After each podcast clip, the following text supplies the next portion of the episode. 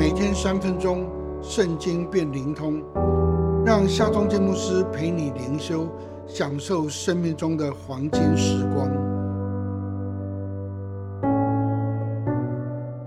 耶利米书第十三章第十一节，耶和华说：“腰带怎样紧贴人腰，照样。”我也要使以色列全家和犹大全家紧贴我，好叫他们属我为子民，使我得名声、得颂赞、得荣耀。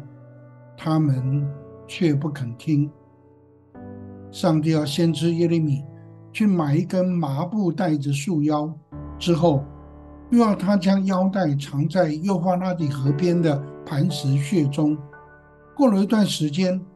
上帝让他去把那一台腰带取出来，腰带已经变得朽烂，不能使用了。上帝用这样的行动句来对犹大百姓说：“我必照样来败坏犹大的骄傲和耶路撒冷的大骄傲。这恶民不肯听我的话，按自己顽梗的心而行，随从别神侍奉敬拜，他们也必要像这腰带变为无用。”上帝很忧伤的说：“腰带怎么样紧贴着人的腰，照样，我也是以色列全家和犹大全家紧贴我，好叫他们属我为子民，使我得名声、得颂赞、得荣耀。他们却不肯听。腰带呢，是尊贵与力量的象征，就像大祭司都要系上绣花的腰带。”而上帝验中我们做他的腰带，这是何等荣耀的一个拣选！作为上帝的腰带，只要紧贴上帝，听从他的话，使他得荣耀。